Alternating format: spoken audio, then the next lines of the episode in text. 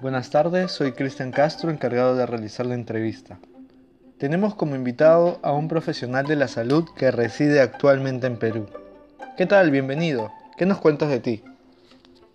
Buenas tardes, mi nombre es Carlos Montilla, técnico superior en enfermería, eh, obteniendo el título en la República Bolivariana de Venezuela. Bueno, comenzaremos con las preguntas. ¿Qué te parece, Carlos? ¿Qué es la enfermería para ti? Es un conjunto de estudios para la atención y el cuidado de enfermos, heridos y discapacitados, siguiendo algunas pautas. El cuidado y el autocuidado a través de la prevención de enfermedades,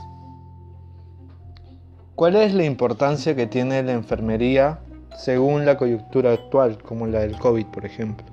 Cabe destacar que el enfermero y la enfermera siempre juegan un papel fundamental o importante en el área hospitalaria para el cuidado de los pacientes. ¿Cuáles son tus proyecciones a futuro como profesional?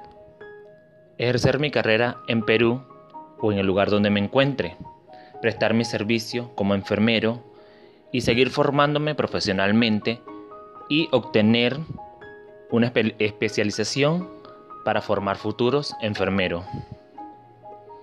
Como migrante venezolano, ¿cuál es, la, ¿cuál es el principal impedimento que tienes para ejercer tu carrera aquí en Perú?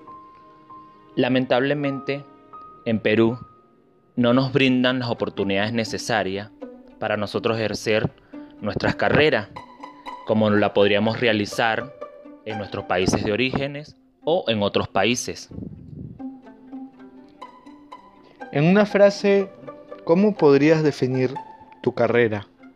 Que antes de formarnos como profesionales debemos formarnos como seres humanos primero.